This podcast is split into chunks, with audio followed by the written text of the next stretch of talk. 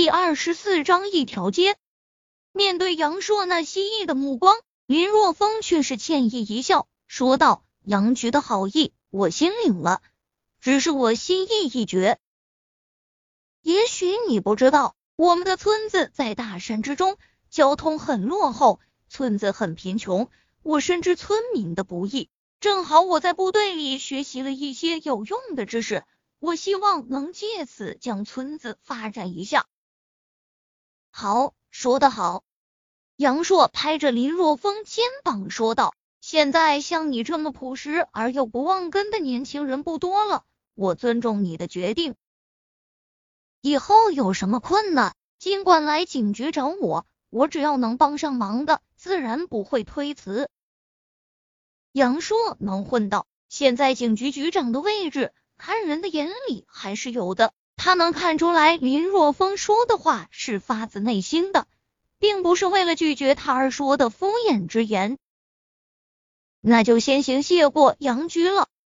林若风打了一个哈哈，两人又随意的闲聊了一会。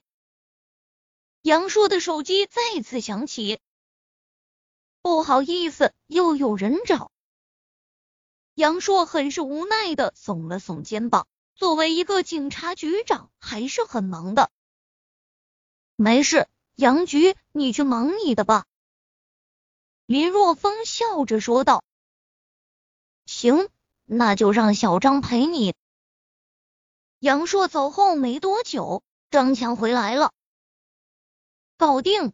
如果是一般的人，想要找自己还有些困难，但这个女人很快就查到了。说到这里，张强暧昧的笑了笑：“小子，行啊，正经的杨颖你没兴趣，竟然对这种女人感兴趣。少他妈的废话，快说他是谁？现在呢？”林若风没好气的说道：“看把你小子心急的。”张强向林若风抛了一个媚眼，说道：“这个女人叫张兰，女，二十五岁。”是个小姐，曾经因为出卖肉体被警方逮捕过一次，所以局里有她的资料。不过虽然放了，但是好像还是从事以前的工作。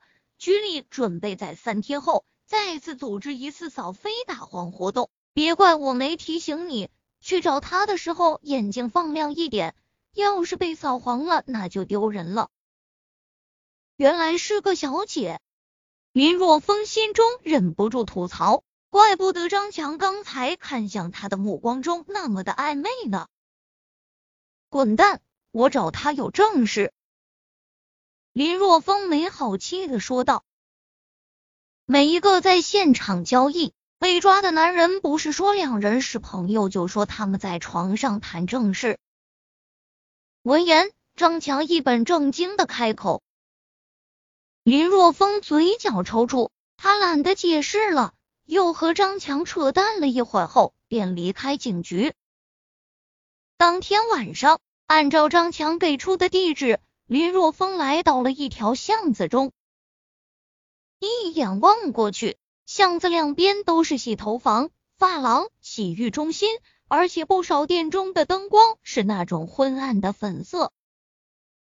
这里。就是男人都知道的红灯一条街。走到小巷子中，林若风能够明显的感觉到各个店铺中女人们的热情。一路上不断有女人向他抛媚眼，邀请他到店里坐坐、洗个头、捏个脚啥的，不过都被林若风直接给无视了。很快，林若风来到了目的地。这是一家洗浴中心，在这个巷子里的规模还算是比较大的。用张强的话说，这家洗浴中心也是每次扫黄时重点需要关注的对象。当林若风走进洗浴中心的时候，一名穿着制服套裙、黑丝高跟的美女扭着妖娆的身段就来到了林若风面前，娇声说道：“这位先生泡澡吗？”需要技师服务吗？不知道有没有熟悉的技师？我找张兰。林若风直截了当的说道。啊，原来有熟悉的技师啊，那真是不好意思啊。他现在有客人，你看是不是换一位？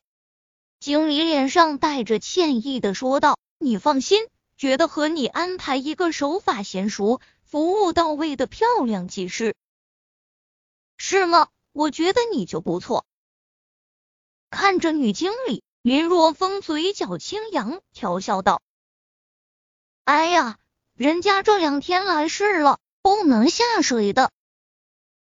女经理向着林若风抛了一个媚眼，嗲嗲的说道：“那我就等一会吧，他好了，让他来找我。”那行，贵客你里面请。在风骚女经理的带领下，林若风来到一个包间中，反正还要等上一会，林若风索性直接泡起澡来。迷迷糊糊中，林若风躺在那里睡着了。直到门外传来了开门的声音，林若风才睁开双眼。睁开双眼，就看到一名穿着技师服装的女子走进来。不好意思，让你久等了。张兰将房间的门关上后，向着林若风露出一个歉意的笑容。林若风看了张兰一眼，的确是医院视频上假扮护士的那名女子。此时张兰脸色还微微泛着红晕，显然刚经历了一场大战。在这种洗浴中心，所谓的技师就是做那事的，来到这里的男人心知肚明。林若风从浴室中站起身子，问你几个问题。林若风直截了当的说道：“嗯，你说吧。”张兰神色有些恍惚，还沉寂在刚才那一瞥时的震惊之中。你昨天是不是去过医院，假扮了护士？林若风开门见山的说道。张兰面色瞬间一变，眼中闪过慌乱之色。没有，没有。我昨天在家睡了一晚上，哪都没去。张兰慌不迭的否认，一个劲的摇头。你让我很失望。林若风摇了摇头，说道：“医院的监控视频已经拍摄下来了，否则你以为我怎么会出现在这里？”说到这里，林若风面色突然间冷了下来，吓唬张兰，喊声说道。投毒害人，现在病人生命垂危，你可能要面临指控。现在你只有一条路可以走，那就是配合警方的调查，否则你就等着牢底坐穿吧。果然，林若风的恐吓起到了作用，在林若风的恐吓之下，张兰面色惨白，完全失去了分寸。天价。